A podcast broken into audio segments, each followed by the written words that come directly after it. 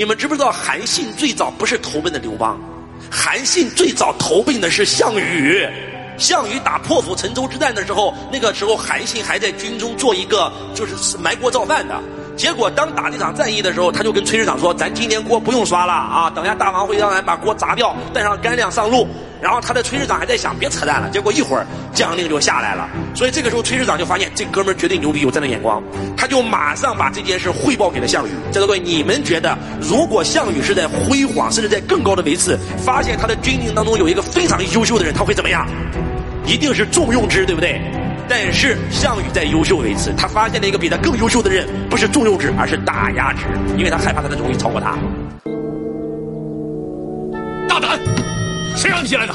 将军息怒，方才听将军论战，觉得非常有道理，在下就不由自主的凑上前来。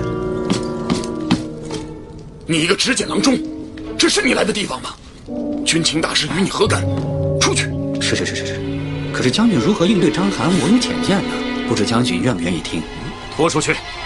你牛逼啥牛逼？你能猜到我的战略吗？来，把你做执戟郎，啥意思啊？伙夫都不让干了，只能够拿着那个戟站在我的帐篷门口给我守门。就是他这样做是在侮辱韩信。韩信是个优秀的人，优秀的人要的是荣誉感。当他这样做的时候，韩信做了个决定，离开他了。将军，韩信前来告辞，离开他的公司了。去到了刘邦公司，能听懂我在说什么的举手。所以在座的各位，一个老板不懂得培养人才，总觉得培养人才好了以后会超越你，说明你在优秀。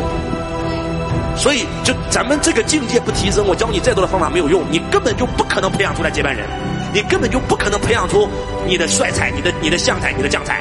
所以在座的各位，要不要提升境界？